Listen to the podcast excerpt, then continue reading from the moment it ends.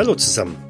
Das Wetter in Wien ist aufgeklärt und die Sonne prangt am Wiener Stadthimmel, als sich die vier Neuakademiker für einen freundschaftlichen Besuch zu den Violisten Wolfgang Peitner aufmachen. Doch die freudige Stimmung wurde alsbald von einer unangenehmen Nachricht überschattet, als Herr Peitner mit einem traurigen Gesichtsausdruck von dem gestrigen Einbruch in seinem Haus und dem Diebstahl seiner exklusiven Konzertgeige, einer schwarzen Steiner, erzählte. Vom Verlust seines Platzes bei den Wiener Philharmonikern ganz zu schweigen. Auch die undurchsichtigen Personen, welche in letzter Zeit Kontakt zu Herrn Peitner aufnahmen, scheinen von Haus aus verdächtig zu sein.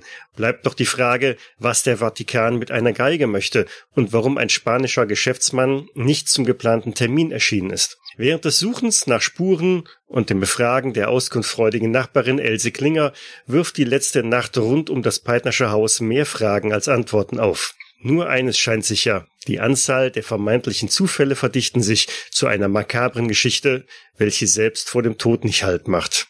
Mit mir sind heute Jens als Diplombiologe Albert Wolf. Hallo. Matthias als Arzt Otto von Horn. Hallo. Lars als Diplomingenieur Fritz Stöckle. Hallo. Und Thomas als Magister der Literaturwissenschaften Wilhelm Richter. Servus. Ja, und ich bin der Michael als Spielleiter und damit gehen wir auch wieder direkt ins Rennen.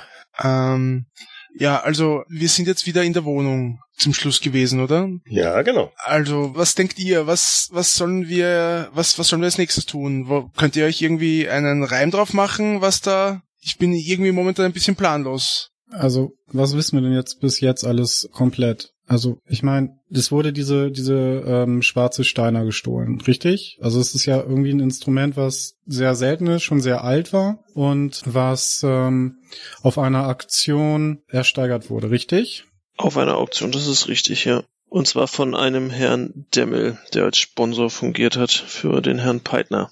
Genau, dieser Herr Demme war, ist ein Geschäftsmann, der ihn im Prinzip sponsort und ihm auch diesen Tipp gegeben hatte, ähm, dass die Geige da zu haben war. Richtig. Und dann wurde doch die Geige von einem Herrn Spansky begutachtet und äh, ihre Echtheit wurde doch von ihm auch überprüft, oder? Genau, der ist ein Besitzer eines Musikgeschäfts. Genau, und die Spuren deuten darauf hin, dass der Einbrecher über den Hinterhof kam, den Schuppen eingestiegen ist ins Arbeitszimmer und vermutlich das Haus durch die Vordertür verlassen hat, weil die Spuren nur hin und nicht zurückgehen. Wobei das ja auch eher Spekulation ist, weil rein theoretisch könnte er auch so lange in dem Arbeitszimmer auf dem Teppich rumgewütet haben, bis seine Schuhe wirklich sauber waren und hätte er auch so gesehen wieder ganz normal über den Hinterhof zurückgehen können. Ja, aber waren ja keine Fußabdrücke. Ja, mit sauberen Füßen wären dort keine gewesen, ne?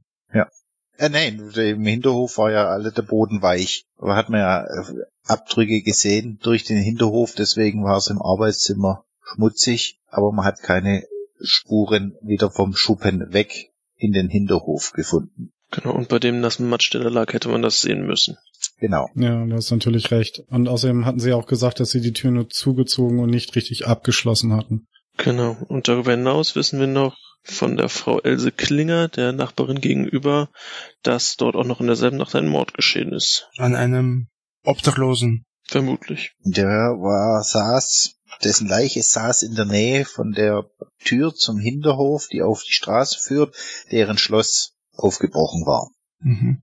Und nicht zu vergessen, es gab diesen ominösen Spanier, den der, der den Herrn Peitner für Barcelona anwerben wollte. Deswegen war das Ehepaar Peitner nicht in der Wohnung zur Tatzeit, aber das Essen hat nie stattgefunden. Der Spanier ist nicht aufgetaucht. Wie war nochmal sein Name? Irgendwie Pachano oder so, ja, ne? Pachamo, ja. Pachamo, ja. Dann haben wir noch den Vertreter des Vatikans, der die Geige holen wollte und gesagt hatte, dass sie eigentlich Eigentum des Vatikans sei. Wissen wir da einen Namen? Er hat, glaube ich, keinen genannt bis jetzt. Aber sofern ich mich erinnere, war das ein Brief und dort wird ja einer draufstehen. War der Brief nicht von dem Spanier? Die Einladung, weil der Herr Peitmer hat den Spanier nie persönlich getroffen. Stimmt. Und dann gibt's noch einen Herr Präbischel, vermutlich ein Polizist, laut Frau Klinger. aber er hat sich nicht ausgewiesen und war in Zivil. Hm. Wo wäre als erstes anzusetzen? Wahrscheinlich ist es am einfachsten, den Inspektor Brebickel auswendig zu machen.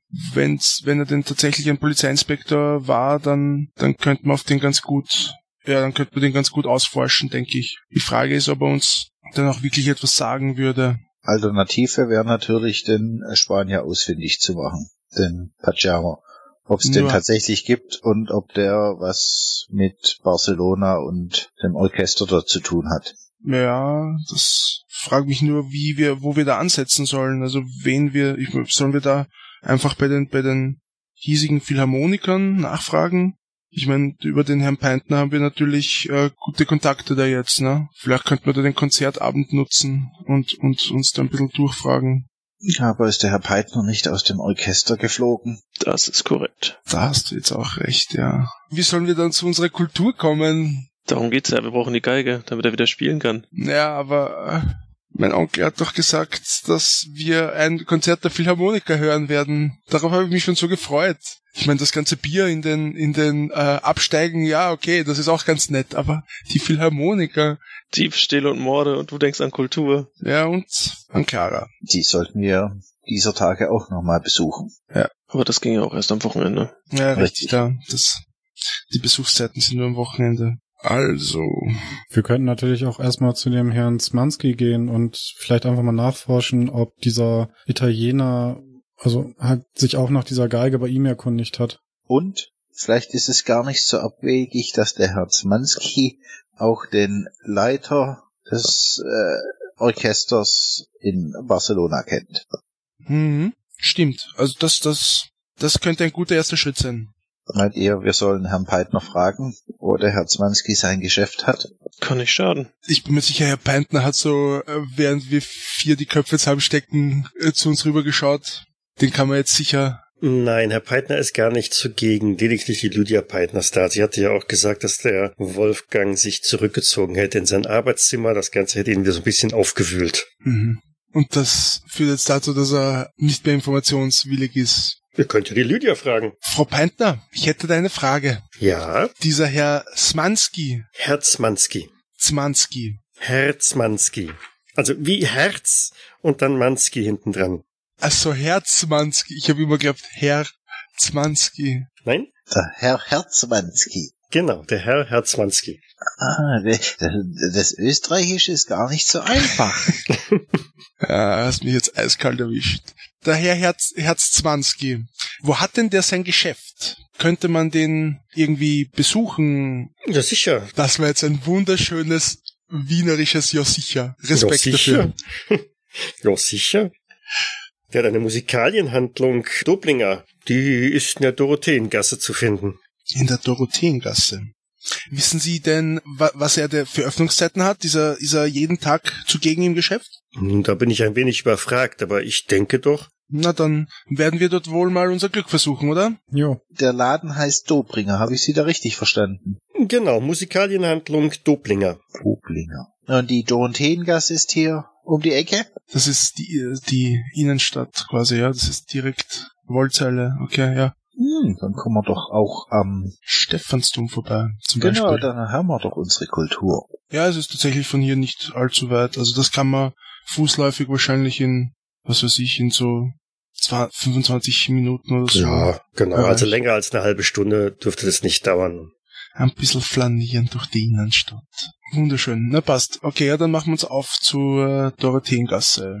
Ihr verabschiedet euch von Lydia Peitner. Äh, Und versprechen ihr, dass wir äh, unser Bestmögliches geben werden, um die schwarze Steiner wieder in den Besitz der Peintners zurückzubringen. Und dass wir sie auf dem Laufenden halten. Ausgestattet mit der Stadtplan von Wien, marschierte dann also einmal los, quer durch, ja, wahrscheinlich macht er so möglichst die Luftlinie, das heißt, ihr kommt einmal am, an der Burg vorbei, am Volksgarten, Burggarten, durch die Innenstadt von Wien, ihr wolltet am Stephansdom vorbei, Als wir da an der Burg vorbeikommen und am Hof, würde ich doch bemerken, dass das etwas größer ist als das Stuttgarter Schloss. Mhm. Gebt ihr mit äh, einmal eins auf Verborgenes erkennen? Schon mal prophylaktisch. Mhm. Okay. Fritz ist begeistert von der Hofburg. Jawohl. Das gilt wohl auch für Otto. Oh ja. Ich habe unabsichtlich zweimal gewürfelt. Ja, also nehme ich das Schlechtere, ne? Äh, ich würde sagen, du nimmst das Erstere. Ist okay. Also Wilhelm und Albert haben einen regulären Erfolg. Okay, gut. Genau. Kommt ihr irgendwann in der Dorotheengasse an, steht da vor einem Geschäft, großen Schild, Musikalienhandlung Doblinger seit 1817. Mm, In der Auslage sind diverse Musikinstrumente zu sehen und ja, durch die großen Scheiben kann man auch sehen, dass im Laden auch Menschen sind. Das Geschäft wird wohl offen haben. Habe ich euch eigentlich schon erzählt, dass die Musik und die Na Mathematik sehr nah miteinander verwandt sind? Ja, hast du. Es ist noch keine drei Stunden her, da hatte ich die Bücher in der Hand und du erzähltest schon sowas. Wenn du äh, drei, vier Bier getrunken hast, neigst du gern dazu, darüber zu erzählen. Oh, Aber ich höre gern zu. Ich meine, ich verstehe nicht viel von Mathematik, aber ich habe trotzdem ein gewisses äh, Interesse des Ahnungslosen daran. ja, die Mathematik ist die Königin der Wissenschaften. Die findet man überall wieder. Hm. Wenn sie mir noch nur etwas freundlicher gesinnt wäre, dann wär's mir lieber. Aber ja. Naja, ich klopfe dem Wilhelm auf die Schulter. In der Promille-Rechnung bist du ja schon ganz gut. Ja, fortgeschritten zumindest. Sollen wir mal reingehen und nach dem Herrn Herzmanski, es ist ein merkwürdiger Name, nach diesem Herrn fragen? Dafür sind wir hier. Ja, los, nun geht schon. Ja, ich öffne die Tür. Wahrscheinlich geht so ein Glöckchen an, oder? Wie das üblich war früher bei Geschäften. Mhm. Genau. Palim, palim, dingeling. Äh, gu- guten Tag. Grüß Gott. Grüß Gott. Servus. Kommt eine eifrige junge Dame auf euch zu. Womit kann ich Ihnen behilflich sein? Wir würden gern den Herrn Herzmanski sprechen. Ist er zugegen? Äh, Der Herr Herzmanski. Ja, aber sicher. Er hat aber im Augenblick noch einen äh, Kunden. Da müssten Sie sich noch für einen Moment gedulden, ja. Na, wir warten so lange. Ja, ich würde mich dann ein bisschen in den Geschäft umschauen, so mit kundigem Blick die Instrumente begutachten, mal da ein paar Seiten anzupfen, mal dort irgendwas antapschen. äh, äh, ja, Entschuldigung. Ich äh, möchte Sie bitten, äh, die Instrumente nicht so anzufassen. Verzeihung, ich bin nicht äh, jeden Tag in einem Musikaliengeschäft. Nehmen Sie es mir nicht übel, aber den Eindruck äh, habe ich allerdings auch. Aber mein Freund Fritz hier, der kann Ihnen äh, ganz, ganz tolle Dinge äh, zwischen, also Zusammenhänge zwischen Mathematik und Musik erzählen. Ja, die Musiktheorie, die hat sehr starke Anlehnung an die mathematischen Grundlagen. Wussten Sie das? Äh, ja, selbstverständlich. Oh, ich sehe gerade, der Herr Hansmanski ist gerade wieder frei. Einen Augenblick. Damit geht sie zu ja, dem, dem, dem anderen Mann im Geschäft, spricht kurz mit ihm, zeigt zu euch rüber. Er blickt euch ja schon so ein bisschen an, mustert euch von oben bis unten und rückt seine Brille zurecht und kommt dann auf euch zu. Guten Tag, die Herren. Was kann ich für Sie tun? Grüß Gott. Guten Tag. Guten Tag. Hallo, Herr Herzmanski. Wir, Sie kennen uns nicht. Wir haben vor kurzem von Ihnen erfahren, wir sind Freunde von äh, Wolfgang Peintner. Ah, der Herr Peitner. Ja. Ähm, nun, äh, wir sind hier, weil, Albert, sagst du es ihm doch. Nun ist es so, der Herr Peitner hat seine Geige verloren. Sie wurde ihm in der letzten Nacht entwendet. Und wir wollten uns ein wenig über diese Geige informieren und er sagte zu uns, dass sie uns eventuell dort weiterhelfen könnten. Es geht um die schwarze Steiner. Ach du meine Güte. Die, die, schwarze Steiner ist ihm abhanden gekommen? So sieht es derzeit aus. Wie, wie kann man denn, wie kann man denn ein solches Instrument verlieren? Äh, äh, nee, Sie wurde mit abhanden gestohlen. gekommen. Gestohlen haben sie es ihm. Gestohlen. Ach du meine Güte. Das äh, trifft mich jetzt allerdings auch ein wenig. Ja, wir hörten davon, dass Sie sich intensiv mit dieser Geige auskennen. Nun, äh, ohne äh, übertreiben zu wollen, aber ich denke, ich äh, bin tatsächlich äh, ein Experte auf diesem Gebiet und ja, ich habe diese spezielle Geige begutachtet und äh, eine Expertise ausgestellt. Mehrfach. Mehrfach?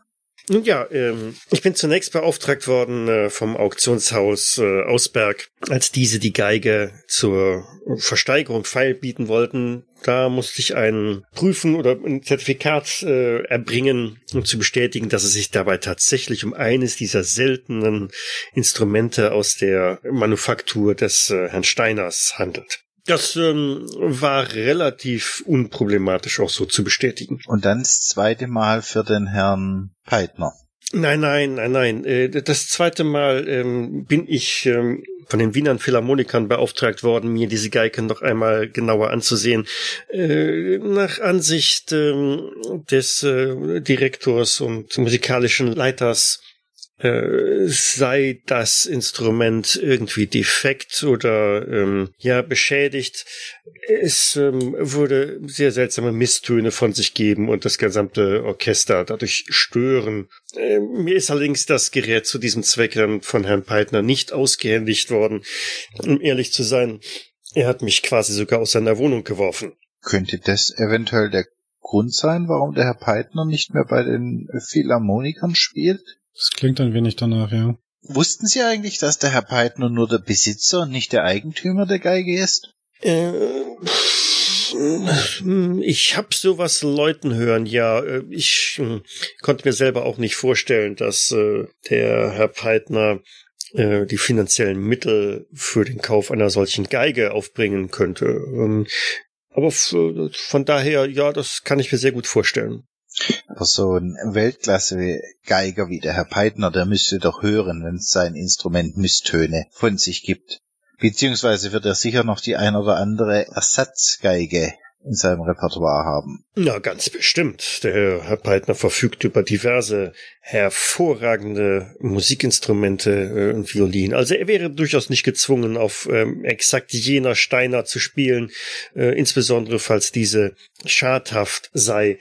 Ich hätte sie selbstverständlich auch sicherlich wieder äh, reparieren können. Aber wie gesagt, ich habe die Geige nach der Auktion nicht mehr zu Gesicht bekommen. Von daher kann ich Ihnen jetzt nicht sagen, ob diese Violine tatsächlich beschädigt wurde oder nicht. Aber bei, bei, dem, bei dem ersten Gutachten war die Geige noch äh, in tadellosem Zustand, oder? Also für ein Instrument äh, von, von, von 1683 äh, in einem hervorragenden Zustand.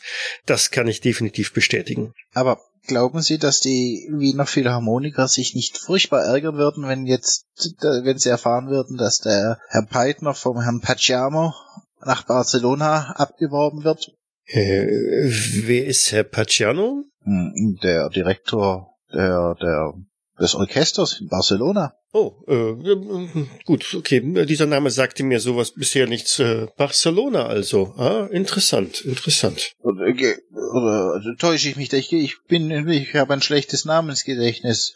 Haben Sie vielleicht äh, einen anderen Namen von Barcelona? Nein, tut mir leid, da kenne ich mich so nicht aus. Ah, okay.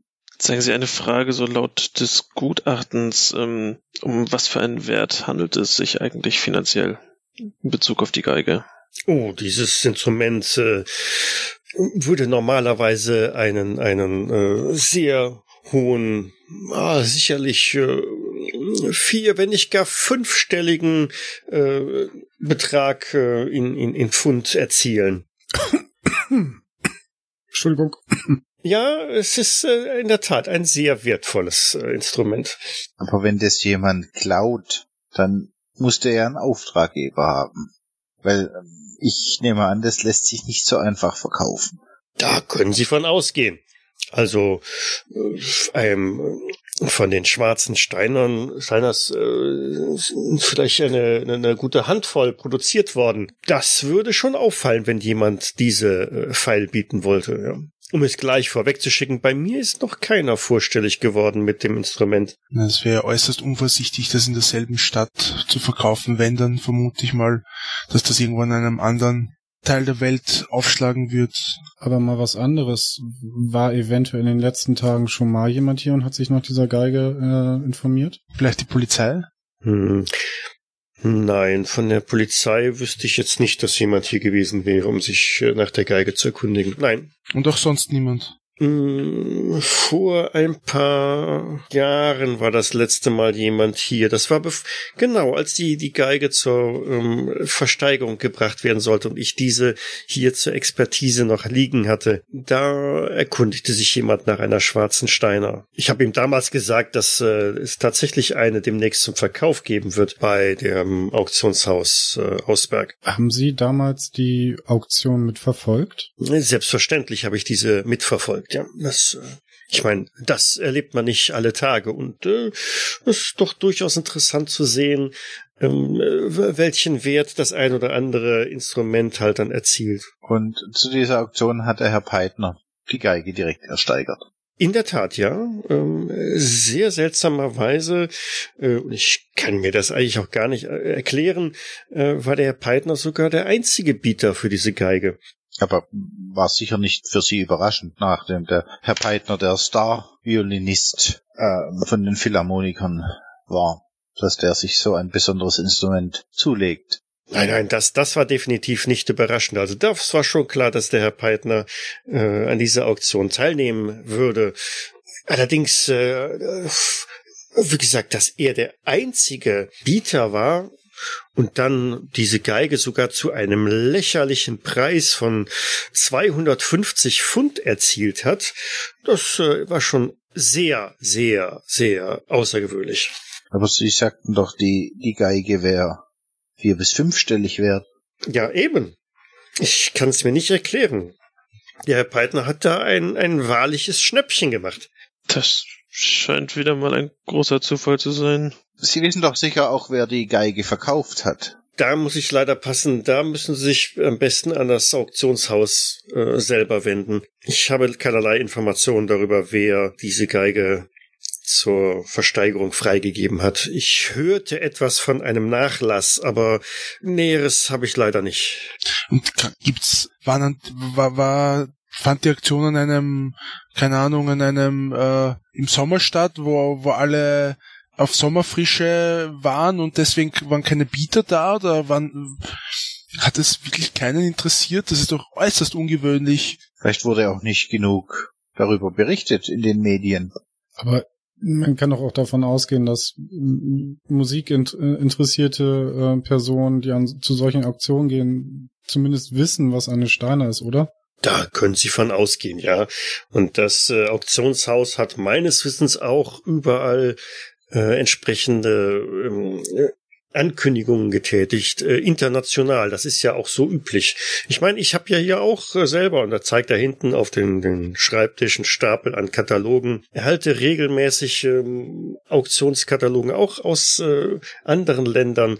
Insbesondere London ist immer sehr, sehr äh, gefragt zur Versteigerung von Instrumenten und habe einen, einen sehr guten Überblick darüber, wann und wo etwas ver versteigert wird. Das geschieht ja nicht von jetzt auf gleich. Äh, sagen Sie, haben Sie eventuell den Katalog von, von damals noch, als, als die Steiner versteigert wurde? Hm, nein, tut mir leid, die, die habe ich nicht aufbewahrt. Die Kataloge sind ja schließlich ähm, nichts mehr wert. Die Versteigerungen sind gelaufen und. Ähm, Aber wenn es nur eine Handvoll dieser Geigen gab, dann ist das doch, wird doch das Herz eines jeden Sammlers höher schlagen. Ist doch sehr verwirrend, dass wirklich nur eine Person darauf geboten hat. Da sollten wir eventuell nochmal beim Herrn Peitner nachhaken, wie er zu diesem Glück kam. Ja, zumindest zu dem Preis. Also es ist ja weit, weit, weit unter dem Wert. Sie sagen's. Ich hätte es mit lächerlichem Preis bezeichnet. Also die Geige ist deutlich mehr wert als, als 250 Pfund. Hatten Sie denn kein Interesse daran, diese Geige dann zu kaufen? Nun, ich bin Musikalienhändler und äh, kein, kein Konzertviolinist, geschweige denn, dass ich ein Sammler wäre. Nun, äh, für 250 Pfund, na gut, äh, hätte ich durchaus natürlich auch zuschlagen können, um äh, diese selber wieder zu veräußern. Doch steht es mir fern, als Experte dann bei einer gleichwertigen Auktion ähm, ja mitzubieten. Hm, ich verstehe. War das das einzigste Stück, das zu der Zeit versteigert wurde, dass deswegen vielleicht kein Interesse da war, das oder gab es noch andere zu der zur gleichen Zeit? Wurden noch andere nein, Stücke nein, nein, also, versteigert? ja, ich kann mich nicht erinnern, wann das letzte Mal eine schwarze Steiner versteigert worden ist. Das Nein, ist schon nein. sehr, sehr selten. Nein, ich meine zu, zur Zeitpunkt an dem an dem Tag, an dem die Auktion stattgefunden hat, dass das Auktionshaus auch andere äh, Gegenstände versteigert hat. Ja, natürlich, da wurden auch da wurden auch zahlreiche andere Gegenstände versteigert, ja. Aus dem gleichen Nachlass oder aus unterschiedlichen? Mir wären zumindest keine weiteren Instrumente aufgefallen. Und wie gesagt, ich weiß leider auch nicht genau, woher dieses Instrument gekommen ist. Von daher kann ich Ihnen diese Frage nicht zuverlässig beantworten. Welches Auktionshaus war es denn, wenn ich fragen darf? Das ist Ihnen doch sicher noch in Erinnerung. Aber sicher doch, das ist das Auktionshaus Ausberg hier in Wien. Und das ist so der Platzhirsch, gehe ich mal davon aus. Das ist eins der angesehensten Auktionsfirmen des Landes, ja. Ein alteingesessenes äh, Unternehmen. Na, dann denke ich, wäre es keine blöde Idee, dort mal vorstellig zu werden, oder? Wobei die wahrscheinlich eine gewisse Diskretion an den Tag legen werden. Davon gehe ich ebenfalls aus. Ich glaube nicht, dass sie einfach preisgeben, aus welchem Nachlass es stammt oder unter welchen Umständen sie versteigert wurde. Ja, aber der Auftrag, vielleicht können wir ja raushören, ob der Auftraggeber verärgert war, dass es nicht wirklich einen guten Preis erzielt hat. Versuchen können wir es. Wir sollten vor allem den Herrn, den Herrn Zmanski jetzt nicht mehr noch länger hier aufhalten. Ich habe auch nicht das Gefühl, dass wir hier noch sehr viel weiterkommen. Na gut, äh, vielen Dank, Herr Herzmanski. Wir wünschen einen schönen Tag äh, und bedanken uns für die Auskünfte. Ja, und wir werden Sie auf jeden Fall weiterempfehlen. Zu freundlich. Vielen Dank auch. Einen schönen Tag noch. Einen schönen Tag. Einen schönen guten Tag noch. Viel hat er jetzt nicht gewusst, oder? Okay. Ein Satz mit X, das war wohl nix. Was sagt sie denn dazu, dass niemand darauf geboten hat und dass es dann zu so einem lächerlichen Preis weggegangen ist? Das wird sich mir wirklich nicht erschließen. So richtig zu erklären ist das auf keinen Fall. Gerade deshalb sollten wir vielleicht wirklich einmal in, zum Auktionshaus gehen, weil ich meine, an sowas könnte man sich ja durchaus auch erinnern. Ich finde auch die Aussage von Herrn Hernsmanski ganz interessant, dass die Geige Misstöne, oder wie drückte er sich aus, Miss, also komisch geklungen hat, so habe ich das verstanden. Jetzt deckt sich ja so ein bisschen mit dem, was die, ähm, die Nachbarin erzählt hatte, dass der, der Herr Peitner irgendwie nur schiefe und krumme Musik gespielt hat. Ich kann es mir aber nicht, also, als, als erster Geiger von den Wiener Philharmonikern müsste er das doch hören. Oder war er so verliebt in seine Geige? Selbst dann, schiefe Töne ist doch das Erste, was ein wirklicher Musiker lernt, oder? Und wie man sie behebt. Würde ich auch sagen. Auf jeden Fall. Und er hätte sie ja auch reparieren lassen können, wenn da irgendwas nicht in Ordnung gewesen wäre. Nee, eventuell gibt es vielleicht irgendwie auch dafür eine medizinische Erklärung. Eventuell hat er irgendwie einen, einen Gehörschaden irgendwie erlitten, so dass er bestimmte Frequenzen einfach nicht mehr wahrnehmen kann. Oder es gab Neider, dass man ihm das nur unterstellt hat. Wir sollten auch mal mit dem Dirigenten von den Philharmonikern sprechen. Das, ja, stimmt. Vielleicht erfahren wir dann, warum er eigentlich rausgeflogen ist, so von der anderen Warte aus gesehen, ne? Und vielleicht kennt er ja diesen Spanier. Mhm. Also zuerst Ausberg oder zuerst Philharmoniker? Wir wissen, glaube ich, weder wo das eine noch das andere ist, oder? Gut, die Philharmoniker werden einfacher zu finden sein. Davon gehe ich auch aus. Der brauchst einfach nur an der auf der Straße wen fragen. Und wir hätten die Chance, vielleicht eine Probe zu hören, dann hätte zumindest Wilhelm ansatzweise seine Kultur. Ja, das wäre schon ganz nett. Ja, dann auf zu den Philharmonikern. Und vielleicht kennt ja der Dirigent das Auktionshaus. Ich äh, würde dann gerne mal einen Passanten ansprechen. Wir sind ja hier in der Innenstadt, das dürfte hier einigermaßen belebt sein, oder? Ja. Äh, verzeihen Sie? Verzeihen Sie? Grüß Gott. Ah, grüß Gott. Lüftet seinen Hut. Ich habe leider keinen, ich kann das nicht äh, erwidern. Ähm, können Sie mir eventuell sagen, wie wir äh, zur Philharmonie kommen?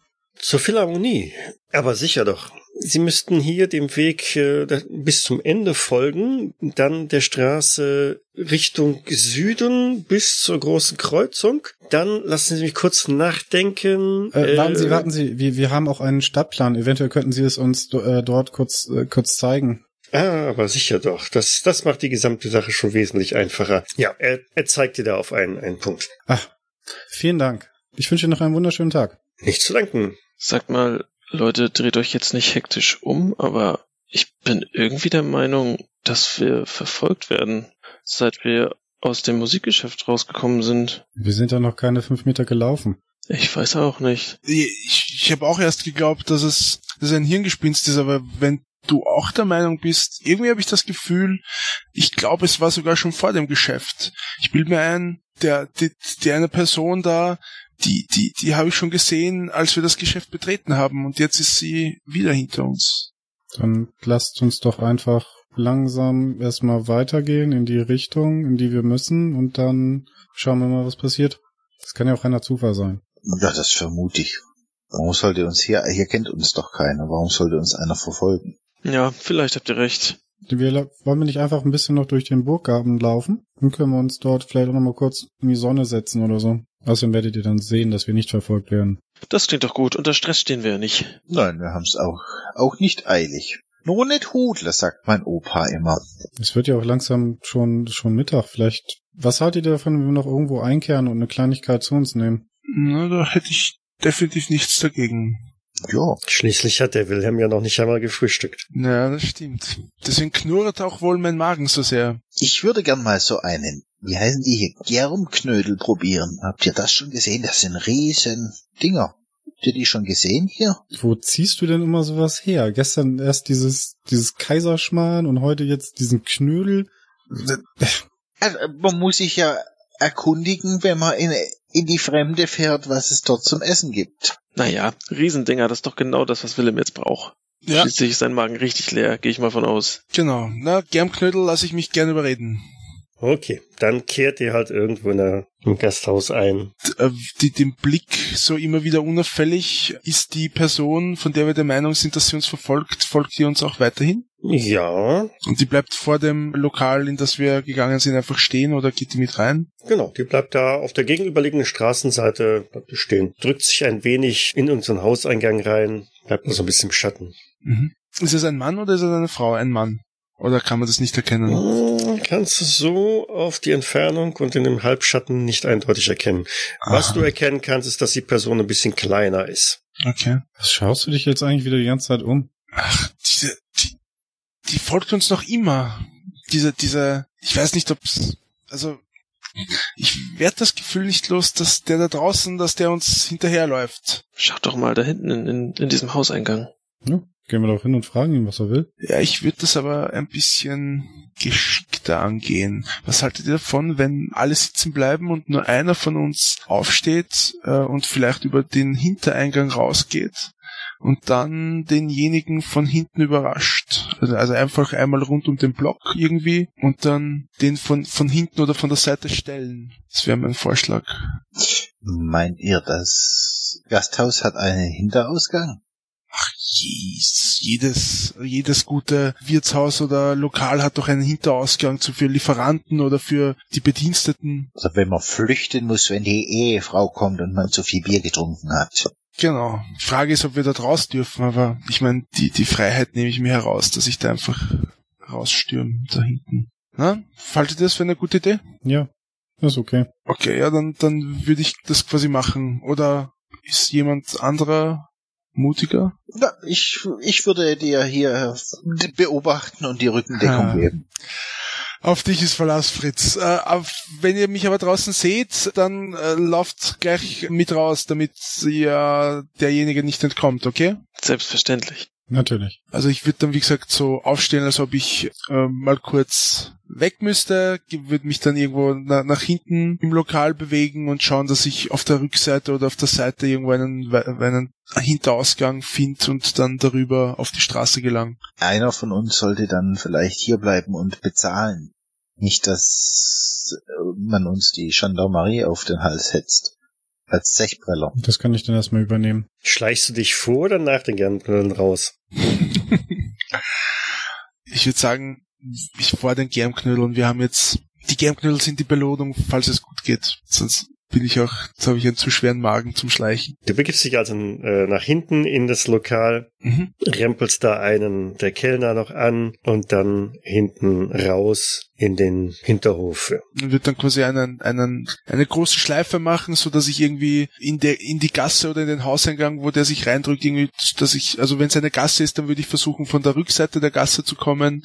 Wenn es ein Hauseingang ist, dann würde ich quasi in einer, in einer Parallelgasse weiter nach hinten gehen und dann wieder so nach vorzukommen, dass, dass ich möglichst nah an den rankomme. Ja, so komplett, so brauchst du gar nicht, genau. Du kommst durch den Hinterhof ein bisschen weiter die Straße oben wieder raus, kannst halt da die, die Straßenseite oder Straße überqueren und auf der anderen Straßenseite dann bis zu dem Hauseingang dich voranschleichen oder ganz normal gehen. Mhm. Weil wenn du näher kommst, siehst du auch, dass die Person recht genau das Lokal beobachtet, in dem wir gerade noch, oder in dem die anderen noch sitzen, dich von daher auch gar nicht bemerkt. Okay. Ja, als ich dann Wilhelm irgendwie aus den Augenwinkeln sehe, würde würd ich ein Zeichen geben, dass wir aufstehen und auch langsam aus dem Lokal raus schlendern. Ich würde mich an ihn heran bewegen und äh, ihn quasi so falsch von der Seite ansprechen.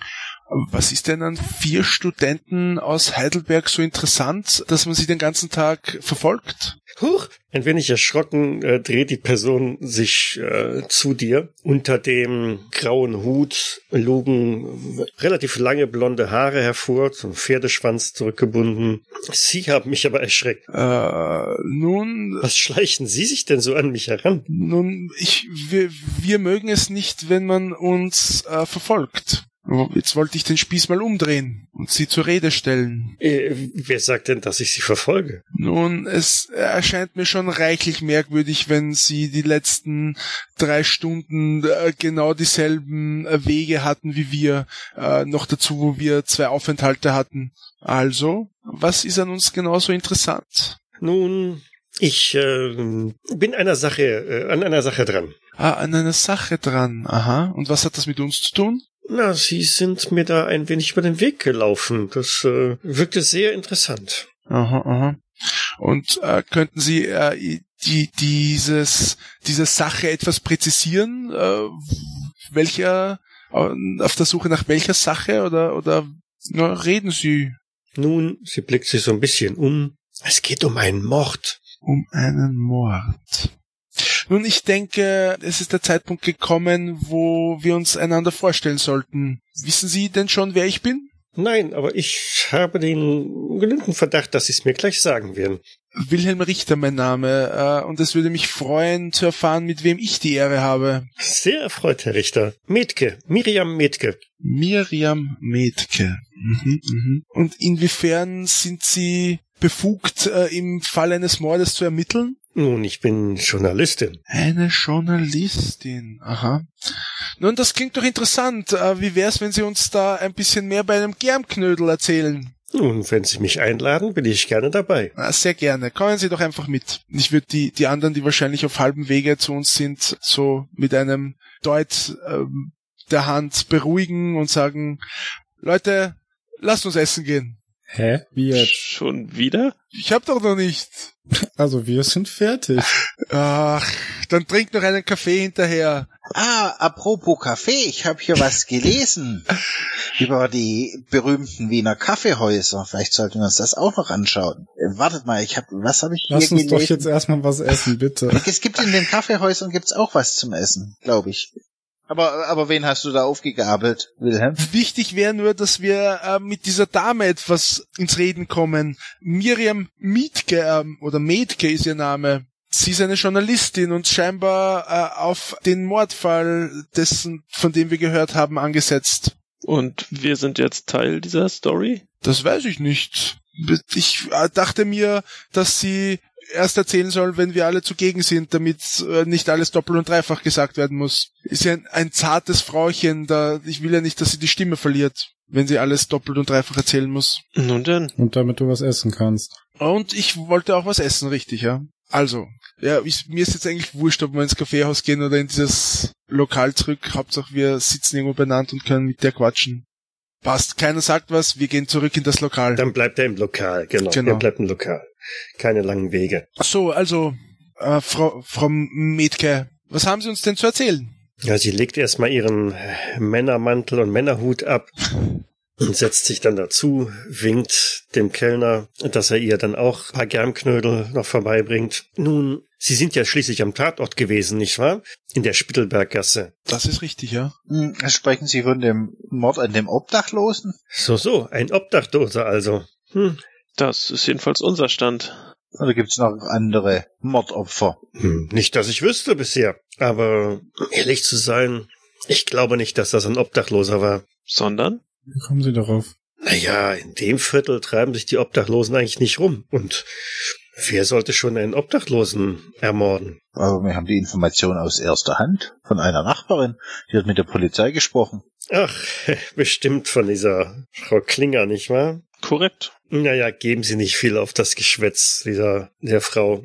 Glauben Sie mir, ich habe schon viele Leute befragt und äh, das ist eine Wichtigtuerin und die reimt sich viel zusammen, wenn der Tag lang ist. Und Was denken Sie, wer es denn war und was dort passiert ist? Hm, Das weiß ich gerade nicht. Ich dachte, das könnten Sie mir vielleicht erzählen. Leider tappen wir da genauso im Dunkeln wie Sie. Aber wer sind Sie denn eigentlich überhaupt? Sind Sie auch Journaliste oder Privatdetektive? Nein, so sehen Sie mir eigentlich nicht aus. Sie sehen mir eher aus wie, wie Studenten.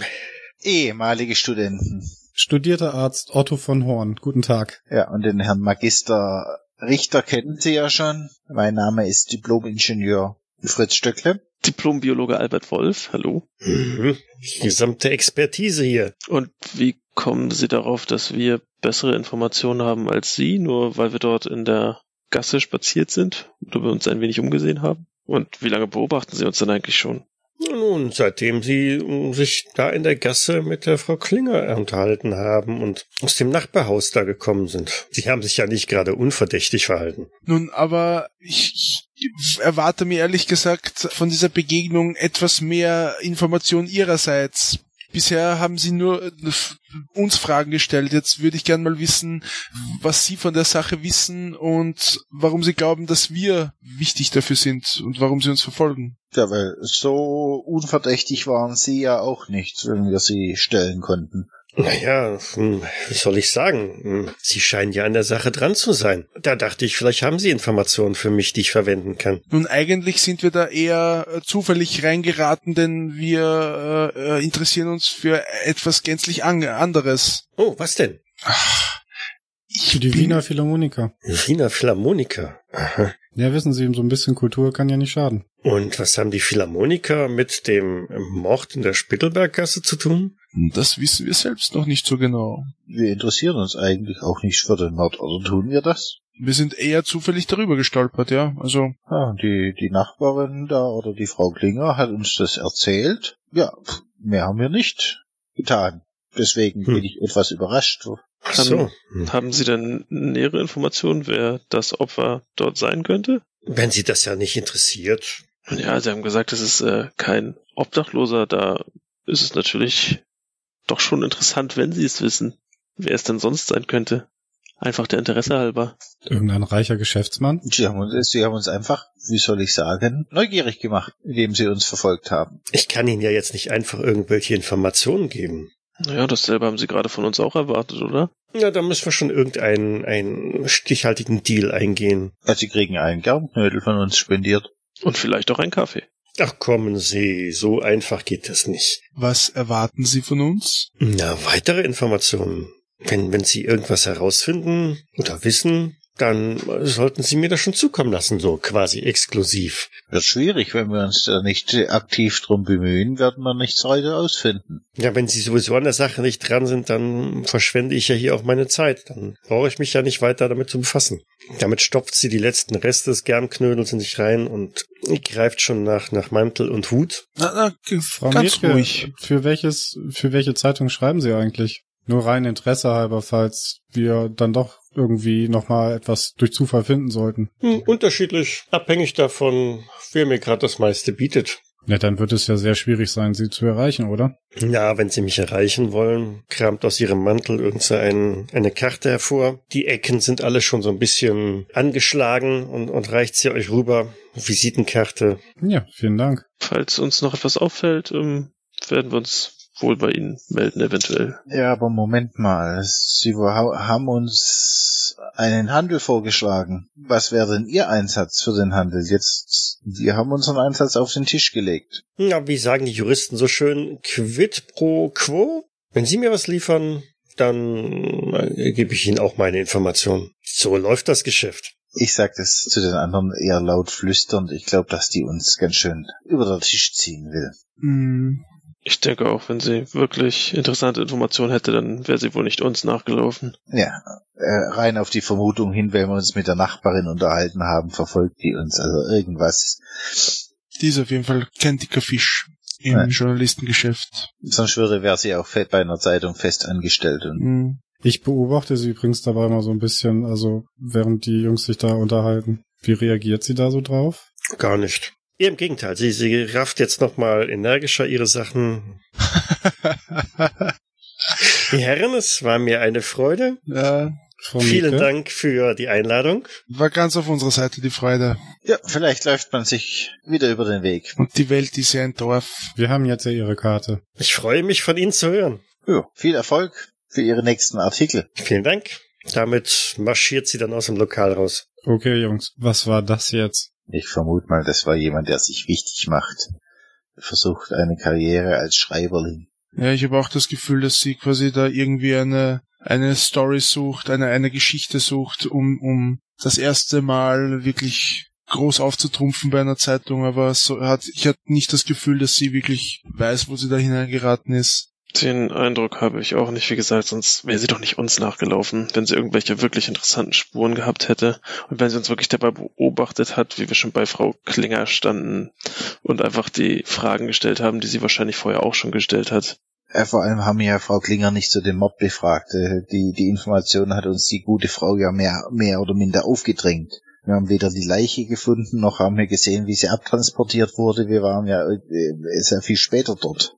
Aber meint ihr, ich könnte mir gut vorstellen, dass sie sich hier sehr gut auskennt und auch den einen oder anderen Kontakt vielleicht hat. Vielleicht könnte man ja irgendwie ein Abkommen mit ihr schließen, dass sie anfängt, für uns Informationen zu sammeln. Ja, aber die war doch, also die wollte von sich aus nichts erzählen und wollte nur wissen, was wir wissen. Also das war, ich weiß nicht, ich, wir bräuchten ein Druckmittel gegen sie, damit sie kooperativer wird. Dann vielleicht, aber so, momentan, Darf ich mir mal die Karte anschauen? Ja, klar, hier. Was steht denn da drauf? Da steht äh, Miriam Metke, Journalistin, eine Telefonnummer und eine Adresse drauf. Ja. Und sieht die Karte eher in gutem Zustand aus oder ist das schon so abgeflattert? Als ob sie die schon lange nicht mehr erneuert hat. Mm, Ja, wie gesagt, die Ecken sind so ein bisschen angeschlagen. Die hat wohl schon ein bisschen länger in der Jacke oder im Mantel gesteckt und vielleicht hat sie auch schon drauf gesessen, ist vielleicht auch schon mal nass geworden im Regen. Wisst ihr, eigentlich würde ich die Telefonnummer gern mal anrufen, weil wie eine Dame mit eigenem Telefonanschluss hat sie jetzt nicht unbedingt auf mich gewirkt. Das ist doch bestimmt irgendwie so ein Mietshaus, wo es ein Telefon gibt. Ja, und wenn wir jetzt gleich irgendwo anrufen, solange sie noch unterwegs ist, weil sie ist ja gerade weg, dann können wir vielleicht rausfinden, ob sie Journalistin ist. Wir könnten auch rein theoretisch zu einer von den hiesigen Zeitungen gehen und einfach mal anfragen, ob sie eine Miriam Mietke kennen. Vielleicht sagen die uns da sogar, was wir von ihr zu halten haben. Das ist natürlich auch ein Ansatz. die Frage ist, ob das jetzt, ob uns das so wichtig sein sollte. Denn eigentlich wollten wir ja uns um die Geige kümmern, ne? Ja, aber was machen wir, wenn der Tote und die Geige in irgendeinem Zusammenhang sind, ähm, stehen? Ich würde sagen, wir sollten uns nicht verzetteln, diese Frau im Hinterkopf behalten und uns unseren ursprünglichen Plan mit der Philharmonie weiter. Ich habe die dumpfe Vermutung, dass wir die, dass die, die Frau Mädchen uns nochmal über den Weg läuft. Das denke ich auch. Mhm. Gut, dann war unser nächster Weg in die Philharmonie jetzt, ne? Mhm. Genau. Ja gut, dann nachdem wir fürstlich gespeist haben und auch die Rechnung beglichen haben, würde ich sagen, machen wir uns dorthin auf den Weg. Okay, Staatsoper. Wie gesagt, sind nur zwei Blocks weiter. Irgendwo aus dem Hintergrund sind Musikklänge zu vernehmen. Da wird wohl geprobt, weil es bricht auch immer wieder ab. Kommt an einem Pförtner vorbei, beziehungsweise der hält euch auf. Grüß Gott, die Herren. Grüß Gott. Grüß Gott. Wo wollen's dahin? Wir würden uns gern äh, die Probe anhören. Wir sind äh, Studenten, die äh, durchaus äh, ein kulturelles Interesse haben, aber deren finanzielle Möglichkeiten nicht ihren kulturellen Interessen entsprechen. Na, die Proben sind aber nicht öffentlich. Wir sind auch ganz still. Da hat man uns aber anderes erzählt. Wir würden uns auch einfach in die letzte Reihe setzen und nichts sagen. Wir wollen wirklich nur lauschen. Wir stören ganz sicher nicht. Wir sind extra aus Deutschland hierher gekommen. Na, das mag vielleicht in Deutschland so sein, aber Wir sind da 600 Kilometer weit gereist. Wir wollten unbedingt mal die Philharmoniker hören. Jetzt nehmen Sie sich doch ein Herz. Das, das, das, wir stören auch niemanden. Wir werden ganz, ganz ruhig hinten sitzen. Wir wollen einfach nur mal kurz lauschen. Und ich setze meinen rührseligsten Blick auf das. das erfüllen Sie uns doch diesen, diesen sehnlichen Wunsch. Ja klar, natürlich. Weil sie morgen sterben, nicht wahr? Woher, Woher wissen Sie Sie das? ah, ha- Habe ich mit Überreden eine Chance? Er hat seinen Hundeblick ausgepackt. Eine fünfprozentige Chance. Ja, es ist eh hoffnungslos. Versuchen kann man es immer, aber du kannst ja zur Not auch andere Mittel einsetzen. Der Herr Peitner hat uns gesagt, es wäre kein Problem, den Proben beizuwohnen. Der Herr Peitner. Ha, soweit ich weiß, kann der viel erzählen. Ist ja schließlich nicht mehr Mitglied des Ensembles. Was? Warum? Das hat er uns aber nicht erzählt. Na, das sieht ihm ähnlich. Er ist doch hochkant geflogen. Warum denn das? Als wir ihn das letzte Mal in Heidelberg gesehen haben, war er noch der erste Geiger der Philharmoniker. Deswegen sind wir ja hier. Tja, das hat sich dann wohl zwischenzeitlich verändert. Was ist denn passiert? Na, so genau weiß ich's nicht, aber es gab da wohl ein paar Auseinandersetzungen. Irgendwie irgendwelche Starallüren oder so, die er an den Tag gelegt hat. Mhm. Hat sich dann mit dem Direktor angelegt. Wollte unbedingt eine Extrawurst haben. Tja, so sind sie halt. Ich denke, er war doch, war er nicht der Star des Ensembles? Ja, sicher. Aber das heißt ja nicht, dass sie, dass er sich dann deswegen alles erlauben können.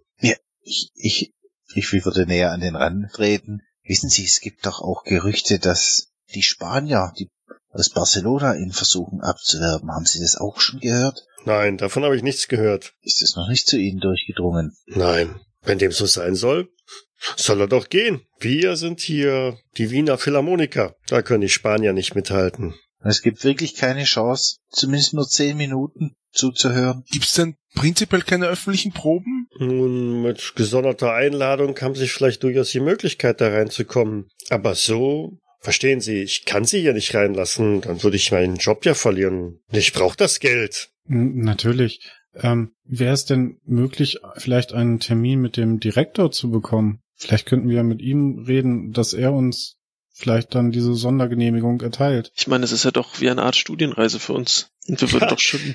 Einen Termin mit dem Direktor wollen die jungen Herren jetzt sogar haben. Hm, Aber wissen's was? Ich bin ja nicht so. Ich meine, guck dir mal so zur Seite, ob auch irgendjemand zuhört. Für ein paar Schilling Ah, müsste ich vielleicht mal ganz dringend für zehn Minuten. Auf die Toilette? Genau. Wissen Sie, ich bin ja schon ein bisschen älter, ne? ich halte ihm mal einen 100-Schilling-Schein hin. Würde das äh, Ihre äh, Blase reizen? Er guckt nochmal so nach links und rechts, schnappt sich den Schein. Ja, wie gesagt, die Herren, ich kann sie hier nicht reinlassen. Auf Naja, Wiedersehen, schönen Tag noch. Damit, ebenso schönen Tag noch. Ist sehr schade. damit wendet er sich ab und äh, geht den Gang entlang aus eurem Gesicht, Gesichtsfeld raus. Äh, wir würden dann kurz hin und, also ich würde sich kurz hin und her blicken und dann einfach losmarschieren. durch die Tür rausmarschieren, genau. Ich schließe mich da an. Na klar. Selbstverständlich, wir haben quasi dafür bezahlt. Mit 100 Schilling. Von Studenten. Ich bin entrüstet. Ich hoffe, es war's wert. also wer lacht wahrscheinlich nicht. Aber es war wieder unglaublich viel Geld. Wo gehen wir jetzt hin? Immer den Ohren nach. Also dort, wo gespielt wird, oder? Ja. Ja. Also es wird, wird ja auch irgendwo. Den, den Dirigenten oder so wäre wär, wär ganz gut zu erwischen, oder? Wenn die gerade Probe haben, wenn, oder wenn die Probe aus ist, dass man den kurz anquatscht, was da, was da genau für ein Vorfall war. Ja. Vielleicht haben wir auch die Chance, mit dem einen oder anderen Musiker zu sprechen. Nun, lasst uns erstmal schauen, wer überhaupt da ist. Ihr könnt ein paar Stufen raufgehen und steht dann vor zwei großen geschlossenen äh, Saaltüren. Rechts und links geht der Gang weiter, Treppe rauf. Da geht's also dann quasi auf die Emporen. Und hinter den großen Türen sind die musikalischen Klänge zu vernehmen. Meint ihr, es wäre klug, jetzt hier diese großen Türen zu öffnen? Die knallen bestimmt ziemlich laut wieder zu. Wenn man sie ins Schloss fallen lässt, wenn man sie langsam zumacht, werden sie nicht knallen. Also ich habe das schon mal beim Hörsaal versucht. Das hat nicht funktioniert. Ach, das, wenn wir ganz schnell durchschlüpfen, wer, wird das schon nicht auffallen. Hoffentlich. Ja, da wir ja quasi inoffiziell offiziell da sind, würde ich auch eher diese Tür da durch, durchlaufen und äh, dann können wir auch, dann ist der Pförtner auch nicht beleidigt, weil wir sagen, wir sind einfach durchgelaufen, die, die Pförtnerloge war nicht besetzt und sind jetzt hier durch den Haupteingang. Hm, na gut. Testen wir es aus. Quasi unauffällig auffällig oder auffällig unauffällig, je nachdem wie, wie man sieht. Mehr als wieder rausfliegen können wir ja nicht. Versuchen wir es trotzdem so leise wie möglich. Zumindest, wenn uns einer rauswirft, wird es der Dirigent sein, dann wissen wir, wie er aussieht. Stimmt. Gut, dann würden wir wohl leise versuchen, die Tür zu öffnen. Mhm. Drückt die Klinke runter und zieht an der Tür. Die ist mächtig schwer. Frage ist, ist sie mächtig laut? Nein, sie quietscht und knarrt definitiv nicht. Ihr könnt sie also ein gutes Stück aufziehen, lässt sich entsprechend leise bewegen. Durch den Spalt seht ihr eine ganze Reihe an oder jede Menge Stühle, Sessel. Einen Blick auf die Bühne habt ihr von da aus nicht, weil die ist dann zur Linken ausgerichtet. Geht ihr rein? Yep. Jo. schleicht rein und schließt hinter euch die Tür wieder. Wie es sich für einen vernünftigen Konzertsaal gehört, ist die sehr leise gepolstert. Äh, Das heißt, wenn die zugeht, man hört außer einem dumpfen Wumm recht wenig. Oi, das hätte ich mir früher gewünscht. Wärst halt pünktlich in den Vorlesungen gewesen, dann wäre das kein Problem gewesen. Das ist einmal vorgekommen. Gleich hat man's gemerkt. Der Dirigent vorne fuchtelt wild mit seinem Taktstock, äh, winkt dann irgendwann mal den, dem Orchester zu. Nein, nein, nein. Ha, wie oft denn noch? Was hat er denn jetzt schon wieder? Das klang noch gut. Ich fand auch, dass das recht passabel klang. Vielleicht für unsere unkultivierten Ohren. Habt ihr die Misstöne nicht gehört? Und ich grinse. Ich gebe dir gleich Misstöne. So, das Ganze nochmal. Und damit setzt die Musik wieder ein. Gibt's da auch einen ersten Geiger in der Besetzung? Äh, Gib mir eine Probe auf Kunst, Musik. Da muss doch irgendeiner stehen, der, der wie der, wie der, wie der Geige da steht. Die sitzen alle. Wie viele Leute mit Geigen in der Hand sehen wir denn oder was wir für Geigen halten? Oh, mehr als eine Handvoll. Das scheint, als sollten wir uns doch eher an den Dirigenten halten. Halte ich für eine sehr gute Idee. Ist wie die Mathematik, da steckt mehr äh, dahinter, wie es zum Anfang scheint. Das kannst du ihm gerne versuchen zu erklären. Stopp, stopp, stopp, stopp, stopp, stopp, stopp, stopp. Damit dreht sich der Dirigent auch dann um, erblickt euch und was machen Sie denn hier? Wer hat Sie denn hier reingelassen? Ich drehe mich so nach hinten um und hoffe, dass noch jemand hinter uns steht. Hm, nee. Verdammt. Äh, Nun, äh, wir haben den Vordereingang. Äh, Ich kann so nicht arbeiten. Das ist ach, vorne unfähige Musiker, hinter einem dann irgendwelche Schaulustigen. Ja, wenn Publikum da ist? Er packt seinen gesamten Kram ein. Schluss für heute. Gehen Sie die ganzen Sachen nochmal durch. Wir hören uns morgen wieder. Und wenn das dann nicht sitzt, dann gnade Ihnen Gott. Damit marschiert er mit wehenden Haaren am Orchester vorbei, quer hinten durch den Seiteneingang raus. Die Musiker stehen langsam auf, packen ihre Sachen ein, tuscheln, murren. Ein reizender Zeitgenosse. Oh je. Machen die Musiker eher einen verärgerten Eindruck oder sind sie froh, dass sie die Tortur hinter sich haben? Ja, von der Entfernung schwierig, das so zu erkennen, aber es sind einige dabei, die sich halt ein bisschen aufregen. Worum es genau geht, lässt sich so auf die Entfernung nicht eindeutig hören. Hm, Ich würde einfach mal äh, mir ein Herz fassen und nach vorne laufen und den nächstbesten Musiker ansprechen und sagen, ich hoffe, das war nicht unsere Schuld. Nein, ich glaube nicht. Bestenfalls der, der, der letzte Tropfen, der das Fass zum Überlaufen gebracht hat. Hm, Ist der immer so nervös? Ja, wenn es auf die Aufführungen zugeht, ja. Oh, wann, wann ist denn die nächste Aufführung? Und die ist für dieses Wochenende vorgesehen. Gibt's denn schon einen Ersatz für den Peitner? Ich habe gehört, der hat hier ein bisschen, er war nicht mehr so gut wie früher und man musste ihn ersetzen. So so in der Art, ja.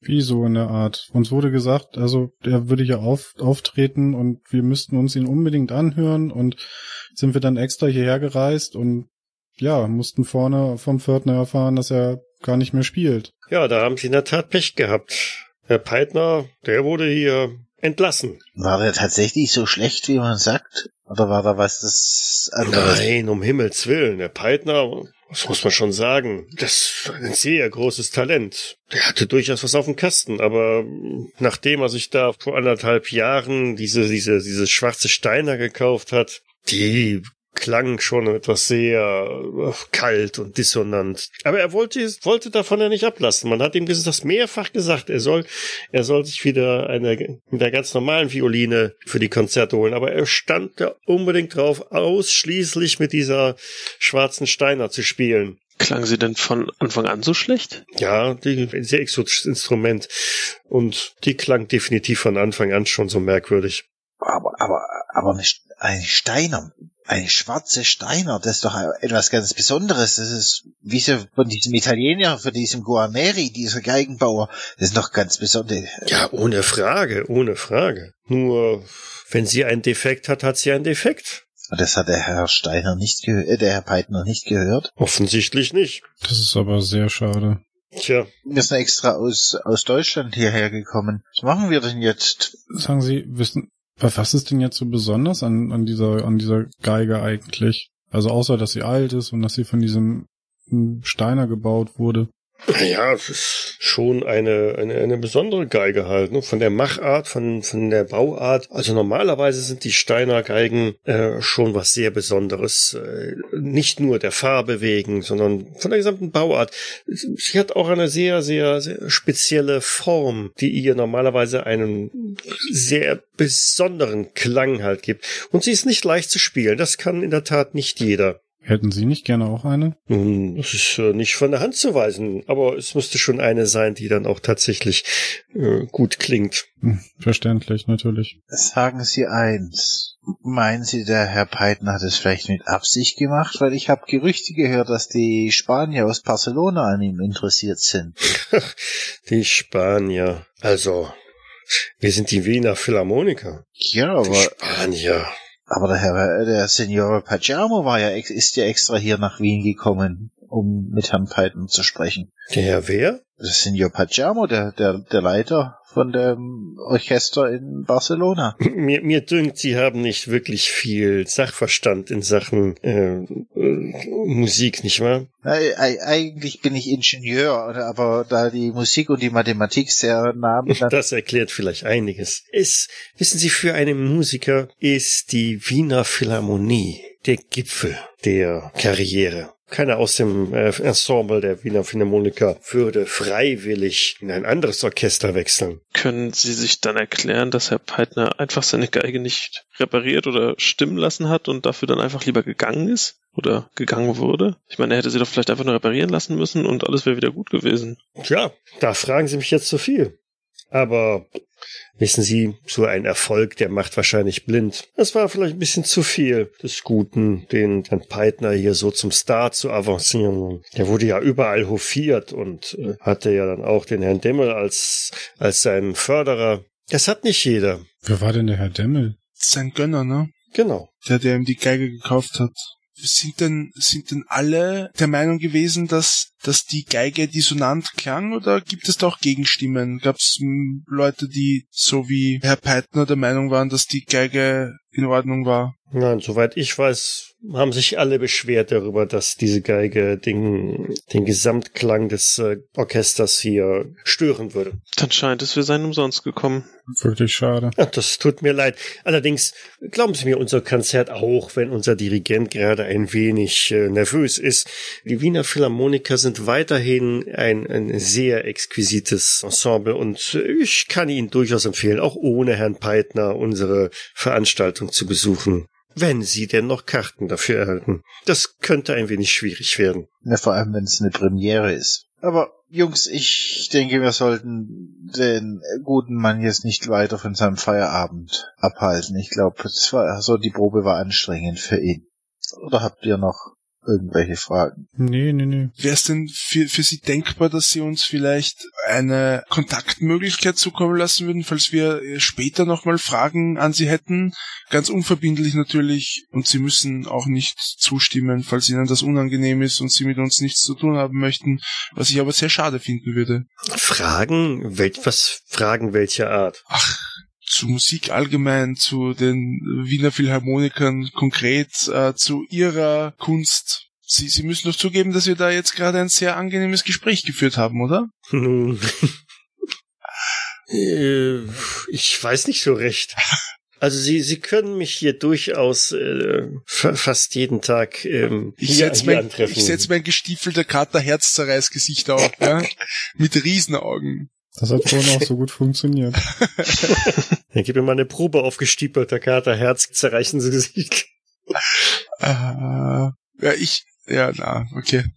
Aber, aber wir, wir, wir können ihn hier antreffen, okay. Ja. Im Prinzip ist es ja eh, man kann, weil man weiß ja, welche Eingänge die Musiker verwenden und könnte ihn da theoretisch ja mal nochmal abpassen oder so, ne? genau. Man kann sich dann irgendwelchen Hauseingängen reindrücken und dann warten. Genau.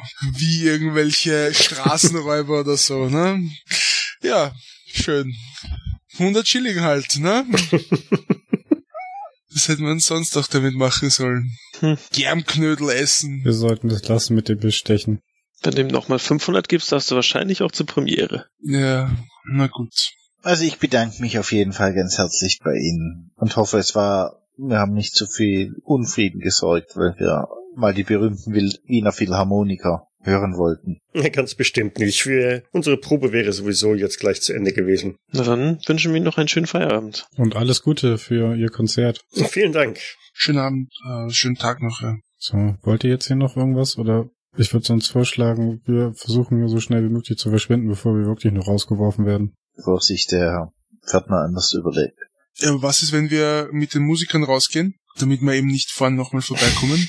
Na, die werden wahrscheinlich hinten durch ihre eigenen Räume hinausgehen und nicht durch den Haupteingang, oder? Genau. Davon ist auszugehen. Ah, lasst uns gehen. Es war doch sonst niemand da. Passt. Ja, dann würden wir denselben Weg zurückgehen, den wir gekommen sind. Ja, dann steht er wieder draußen vor der Staatsoper. 100 Schilling. Wisst ihr was? 100 Schilling, aber wisst ihr, jeden, den ich auf die, auf Barcelona anspreche, der scheint nicht beeindruckt zu sein. War der Peitner so verzweifelt? Bist du dir eigentlich sicher, dass der Pacciano der Leiter der spanischen Philharmonie war? War das nicht einfach nur irgendein Geschäftsmann, der ihm einen Job angeboten hat? Sicher bin ich mir nicht. Ich habe das, ich wollte es immer rauskitzeln, aber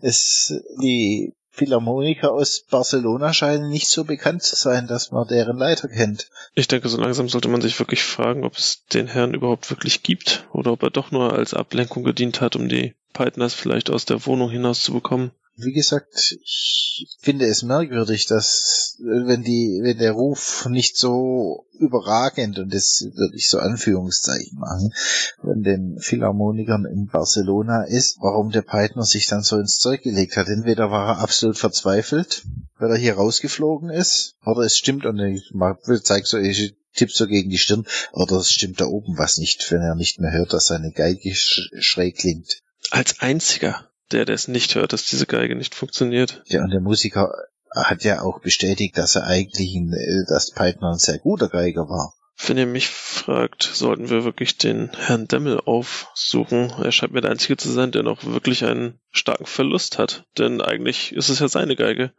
Oder wie seht ihr das? Der Herr Demmel scheint doch noch vielleicht interessant zu sein. Ja, ich mein, dass der, aus dem Gespräch heraus finde ich den jetzt als, als Gesprächspartner auch nicht uninteressant. Vor allem, weil wir auch nicht mehr so viele Anlaufmöglichkeiten haben. Ja, was mich auch noch interessieren würde, ob der Herr Herz, wie heißt er, Herz zwei, äh, Herznanski. Herzmanski, ähm, ob der die Geige auch gespielt hat, ob die schon von Anfang an für komisch äh, sagte er das nicht? Sagte er nicht, dass sie bei seiner ersten Expertise gut klang und bei der zweiten nicht? Oder habe ich mich da verhört? nee, nee, nee, zweite hatte er nicht, äh, zweite Expertise konnte er nicht machen. Ah, stimmt. Und jetzt mal eine ganz wilde Vermutung, wenn der Herr Peitner selber bei sich eingebrochen ist, wenn ihm zum Beispiel durch eine Unachtsamkeit die Geige runtergefallen ist und deswegen defekt war und schräg geklungen hat und er wollte das dem Herrn Demmel gegenüber nicht zugeben. Ja, aber würde er dann nicht, wenn er zu Hause übt, mit einer heilen Geige spielen? Ja, Alles irgendwie sehr merkwürdig. Also ich glaube immer noch daran, dass er eventuell einfach irgendwie einen Hörschaden erlitten hat und das selber nicht mehr hören konnte. Ja, dann müsste ja doch seine Frau. Wer ist der ehrlichste Kritiker eine, eines Mannes? Seine Ehefrau. Würde sie seinen Lebenstraum zerstören? Wenn sie ehrlich ist, Aber dann hätte sie ihn wahrscheinlich nicht irgendwie in die Arme des Spaniers geschickt, oder? Um dort in die nächste Pleite zu erleben. falls es den überhaupt gibt. Falls es den überhaupt gibt. Also ganz ehrlich, ich bin verwirrter als heute Morgen. Heute Morgen war die Welt noch in Ordnung. Wir sollten diesen Herrn Demmel aufsuchen. Er wird auch vielleicht noch etwas anderes in die Wege geleitet haben. Ich meine, er wird doch mit Sicherheit den Wert der Geige irgendwo erstattet haben wollen oder jedenfalls der Polizei ein bisschen Druck machen, sich der Sache anzunehmen, so teuer wie diese Geige eigentlich ist. Auch wenn er selbst vielleicht nicht so viel bezahlt hat. Ja, das ist eigentlich eine ganz gute Idee. Falls er überhaupt weiß, dass die Geige weg ist. Nun, wir werden eh zum Herrn Peitner müssen, um die Adresse von dem Herrn Demmel herauszubekommen. Da könnten wir ihn auch direkt fragen. Was haltet ihr davon, wenn wir jetzt einen schönen Kaffee in einem Kaffeehaus trinken gehen? Das hatten wir doch eh vor. Und dann nutzen wir einfach dort das Telefonbuch und finden raus, wo der Herr Demmel wohnt. Vielleicht können wir da auch Nachforschungen eintreffen und ich würde, sie- weil, hier, hört mal zu. Für das gesellschaftliche und teilweise auch für das geschäftliche Leben von Wien sind Kaffeehäuser von höchster Bedeutung. Eine Melange sollte jeder mal getrunken haben. Den hatte ich heute Morgen. Hast du denn von einem speziellen Kaffeehaus gehört? Na, das Café Sacher ist doch da gleich hinter der Oper. Ja, ja. Oder hier steht was von einem Café Zentral. Ja, das wäre auch eine Möglichkeit. Aber wie gesagt, das Café Sacher ist quasi direkt, also sagt euch Sacher dort was? Das habe ich schon mal gehört, ja. Die ist von dort. Der Fritz hat doch diesen Reiseführer. Genau. Der illustre Wegweiser durch Wien und Umgebungen. Na dann, Die spannende Frage ist nur, ob der Wilhelm noch Kleingeld hat. Hm, sein Onkel Gustav hat uns bestimmt gut ausgestattet. Na gut. hm, das gut ausgestattet ist gerade zum Wachmann rübergewandert. Nein, also ich, also ich mache mir da noch keine Sorgen, was meine finanziellen Schmerzgrenzen betrifft. Ich meine, das war zwar ein Reichsmark und nicht ein Schilling, aber das geht schon noch. Komplett unliquide sind wir ja auch nicht hergekommen. Okay, ihr stattet dem Sacher einen Besuch ab. Und da wird doch, da könnten wir doch vielleicht auch die Bedienung fragen, ob sie den Herrn Demmel kennt. Ja, ich würde dann halt eben so ein Telefonbuch mal nutzen. Vielleicht finde ich ihn da drin. Den Bauunternehmer Demmel, Wenn der sich als Mäzen betätigt und die Kunst fördert. Ah, Das ist jetzt ein bisschen sehr überfordernd, die Frage an eine einfache Kellnerin, oder? Aber wenn sie im Kaffeesacher bedient, wird sie das doch bestimmt wissen. Da werden doch auch Künstler verkehren und die werden doch auch über, die, über solche Dinge reden, wenn der einem anderen Musiker eine Geige kauft. 1 zu 0 für Fritz. naja, ob die Künstler sich da die Sachertochter leisten können, weiß ich nicht, aber der Herr Demmel ist auf alle Fälle wahrscheinlich schon mal häufiger da und hat vielleicht auch schon mal einen, einen abgehalfterten Musiker mitgebracht. Also, ja, äh, ich glaube, er betätigt sich auch als Förderer der Künste. Was ist denn mit ihm? Hm, wir würden uns gern einfach mal mit ihm unterhalten. Also, ich schätze mal, da werden Sie einen Termin mit ihm machen müssen. Ist er so beschäftigt? Ich denke doch. Wissen Sie, Fräulein, Fräulein. Äh, Entschuldigen Sie, ich muss an den nächsten Tisch. Natürlich. Wilhelm, meinst du, man könnte bei diesem Herrn Demmel mit dem Namen von deinem Onkel landen? Probieren könnte man's. Ja, dann ruf ihn doch mal an. Gibt's einen, einen Telefonapparat hier? Ja. Ja, ja, dann würde ich den nutzen und meinen Onkel Gustav anrufen. Uh, ein Ferngespräch. Ach, come on. Was kostet die Welt? War das wirklich so schlimm? Ich Yep. weiß es nicht.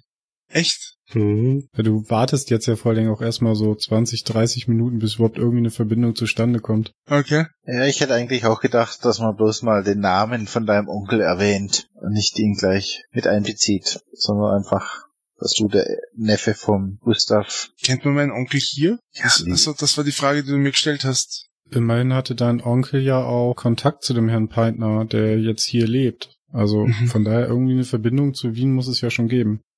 Und dann noch als Direktor von den Julius Schreiber Werken. Ein Versuch ist es wert. Zumindest mal, die Wiener sind doch so auf Titel bedacht, bevor wir unser ganzes Geld fürs Telefon ausgeben. Na, ich, ich, ich check nur gerade nicht, was ihr, also, ihr meint, dass ich wem gegenüber jetzt den, den, den Gustav Winklers Namen fallen lassen soll? Von dem Herrn, Dem Herrn, dem Herrn Demmel. Okay. Und ich, ich war wahrscheinlich gerade etwas unaufmerksam. Wir wissen jetzt, wo der Herr Demmel gerade sitzt, oder was? Nö, aber wenn wir einen Termin vereinbaren, dass, wir da, dass du dann quasi dich als Neffe vom Gustav Winkler ausgibst, dem Direktor der, der Mhm, Schreiber. Ja, das, ja. Ich meine, ich könnte auch mit meinem ruhmreichen Literaturwissenschaftsdaten prahlen, aber ja, okay. Ja, stimmt, das könnte man, das könnte man als, als, und als der als Fuß in der Tür, könnte man das verwenden. als gemeinsamer Freund vom Herrn Peitner. Mhm. Davon ausgehen, dass er weiß, dass die Geige verschwunden ist, können wir eigentlich auch, weil sonst hätte Herr Peitner wohl kaum die Polizei eingeschalten. Das wäre dann noch der zweite Trumpf, ja. Ja, okay, dann gehe ich zum Telefonapparat, wähle die mir äh, zuvor mitgeteilte Nummer Mhm. und lausche dem Piepen, Läuten, Ticken, wie auch immer das innerhalb dieses Apparates vor sich geht. Bauunternehmung Demmel, Holobeck am Apparat. Wie kann ich Ihnen helfen? Guten Tag, Frau Hollebeck. Ich, ich hätte gerne Herrn äh, Demmel persönlich gesprochen. Ist er, ist er erreichbar? Hm, Der Herr Demmel ist äh, im Moment nicht im Hause. In welcher Angelegenheit denn? Nun, es, es ginge um die Sache äh, wegen eines gemeinsamen Freundes, äh, wegen des Herrn Peintner. Er müsste Bescheid wissen. Herr Peitner. Ja. Mhm. Nun, ich bin ein wenig skeptisch, ob ähm, Herr Demmel diesbezüglich äh, zur Verfügung steht. Warum denn? Der Herr Demmel ist äh, derzeit nicht sehr positiv auf Herrn Peitner zu sprechen. Ach, das ist mir gänzlich neu. Meines Wissens unterhalten Sie eine äh, rege, äh, innige äh, Beziehung. Was ist denn da vorgefallen? Nun, nun, dazu kann ich Ihnen leider keine Auskünfte erteilen. Ach Gott, ist das alles so professionell. Warum gibt's keine Tratschweiber in diesem ganzen Wien? Na, hören Sie mal. Was fällt Ihnen eigentlich ein? Ähm, das habe ich natürlich nicht laut gesagt. Bitte? Ich habe Sie sehr wohl gehört. Äh, Frau Lebeck, äh, es äh, freut mich, äh, Sie äh, am Apparat gehabt zu haben. Ich werde es einfach später nochmal versuchen. Auf Wiederhören. Wiederhören. Haben wir das schon gewusst, dass die sich zerstritten haben? Nee, nicht so richtig. Das war ja sehr erfolgreich. Wann haben wir jetzt den Termin? Vielleicht hättest du doch deinen Onkel erwähnen sollen. Ja, ich habe mir gedacht, ich krieg ihn gleich so an den Apparat und mit ihm rede ich dann über meinen Onkel. Macht dir nichts draus, war eine 50-50 Chance. Vielleicht sollte man dann wirklich schauen, dass wir den Daimler persönlich irgendwie abpassen. Aber Moment, ach Gott, ich muss wieder die Episode nachher, um zu hören, wa- was, die hat sich ja vorgestellt, die hat ja gesagt, was das für eine, für ein Geschäft ist oder für eine Bauunternehmung. Bauunternehmen. Bauunternehmen, okay. Da, damit sollte man es relativ leicht finden, ne? So viele Bauunternehmen Daimler wird es in der Stadt nicht geben. Wahrscheinlich nicht. Das haben wir ja auch schon von der, ah, wie heißt sie, von dieser Bedienung erfahren, dass es ein Bauunternehmer ist. Okay. Irgendwie scheint der Herr Peitner hier keinen guten Stand mehr in der Stadt zu haben. Ja, Das scheint nur mit einer dissonanten Geige zu tun zu haben. Von der er offensichtlich nicht ablassen wollte. Diese Geige hat sein Leben zerstört. Kann man das so zusammenfassen. So stellt es sich dar. Vielleicht sollten wir noch mal direkt noch mal mit dem Herrn Peitner einfach sprechen. Sollte man ihn vielleicht auf diese Geschichte mit der Dissonanz ansprechen? Eh, das, ich meine, wird zwar schwierig sein, einem Künstler zu sagen, dass alle sagen, dass er nur noch schräge Musik macht, aber Es wird definitiv interessant für uns sein, seine Reaktion darauf zu sehen. hm, tja, Pläne, Strategien, Ideen für in zwei Wochen halt, ne? yep. Hm. Mhm. Es sind noch genügend offene Enden übrig. Es bleibt spannend. Auf jeden Fall. In dem Sinne, bis dahin. Danke fürs Bis Leiten. dahin, ciao, danke fürs Leiten. Danke. Jo, ciao. Ciao. Ciao, viel Spaß. Cthulhu bzw. Call of Cthulhu ist ein Pen-and-Paper-Rollenspiel basierend auf den Werken von Howard Phillips Lovecraft. Das Spiel wurde entwickelt von Sandy Peterson von Chaosium und erscheint in Deutschland im Pegasus Verlag. Ich danke Pegasus für die freundliche Genehmigung zur öffentlichen Verwendung der Materialien. Die Musik im Eingang und Abspann dieser Folge ist von Hans Atom, trägt den Titel Paint the Sky, ist lizenziert unter Creative Commons Attribution Lizenz 3.0 und zu finden auf ccmixter.org. Weitergehende Informationen zum Podcast findet ihr auf Jägersnet. Dort besteht auch die Möglichkeit der Kommentierung und des Feedbacks. Ansonsten freuen wir uns aber auch über Bewertungen bei iTunes oder anderen einschlägigen Portalen. Außerdem können uns auf Patreon bereits ab einem Euro pro Monat unterstützen. Vielen Dank fürs Zuhören. Bis zum nächsten Mal. Und die Dorotheengasse ist hier um die Ecke. Kann euch ja nochmal auf die Karte schubsen. Schupp. Und weil das nicht so wirklich spielrelevant ist. Ja, aber Ja, aber ihr wollt es akkurat haben, dann kriegt ihr das auch akkurat. Ja, ist Das okay. war jetzt ich eine schon, Frage Ah, an die Frau Peitner. Die weiß sowas. So, dafür müsst ihr einmal quer durch die Altstadt. Auf der Karte ist das im Abschnitt H5 zu finden. Ich pinge es da gerade mal an. Ah. So. Ah ja, ich hab's. Aber der Wilhelm kann euch bestimmt dahin führen. Der weiß genau, wo das ist. Äh, ja. Ich weiß tatsächlich ungefähr, wo das ist, ja. Hallo, Herr Smanski. Herr Herzmanski. Das ist so ein Zungenbrecher. Ist es, ist es. Nachdem wir fürstlich gespeist haben und auch die Rechnung beglichen haben, würde ich sagen, machen wir uns dorthin auf den Weg. Eine saftige Rechnung, ne? Hm, ja, ist da im ersten Bezirk auf jeden Fall, ja. Ja, da kam unter Garantie der Touristenaufschlag noch drauf. Von daher. Wir sehen noch gar nicht aus wie Touristen. wir, sind, wir reden aber auch nicht wie Wiener. Also. genau, genau. Ihr seid von weitem schon als Doch Tourist. total inkognito. Vielleicht haben wir auch die Chance, mit dem einen oder anderen Musiker zu sprechen. Ja. Ja, genau, mit irgendwelchen Tuba-Spielern oder irgendwelchen Paukenschlägern oder so, die eh nie drankommen, da kannst du halt kurz antippen. Ja, man könnte sich auch den, den Geiger anschauen, einen der Geiger und den, den schnappen. Da gibt's doch bestimmt Konkurrenzding unter Geigern. Nun, lasst uns erstmal schauen, wer überhaupt da ist. Gibt's da auch einen ersten Geiger in der Besetzung? Ja, gib mir eine Probe auf Kunst, Musik.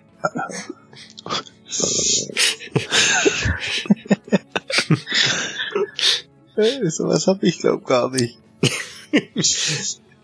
hab ich sowas? Na, gibt's das überhaupt? Bestimmt, wenn du danach fragst. Klar, Handwerk, Kunst gibt es, mit der Ausprägung Musik. Habt ihr wahrscheinlich aber nicht. aber nur Grundchance. danke, danke. Ja. Dann war meine 5 fünf Mark ja geradezu günstig. Äh, naja. Ja, es war schon gute Bestechung, ne? Ja, der Onkel Gustav wird's schon richten. Aber das, wollen wir das heute noch machen oder wollen wir das uns fürs, fürs nächste Mal vornehmen? Weil der Michael schreibt 22.15 ist Ende. Können auch gerade machen, wenn's passt. Ja. Dann, dann finden wir quasi zum, beim nächsten Mal raus, wo der Herr Demmel oder wir, da, wir haben ja die Telefonnummer aus dem Telefonbuch, würden dann genau. eventuell anrufen. Ja. Gab es da, da eigentlich auch eine Adresse von ihm mit dabei? Ja. Oder nur die Rufnummer? Ich glaube, damals war nur Rufnummer dahinterlegt. Okay. Heutzutage, ja. Heutzutage wäre es gar nicht mehr hinterlegt, weil jeder sagt, er will nicht im Telefonbuch stehen. Genau. ja, was macht er? Ruft er an? Dann machen wir jetzt noch schnell das Gespräch. Okay, ja, passt, dann rufen wir an. Ja, vereinbaren wir einen Termin für nächste Woche.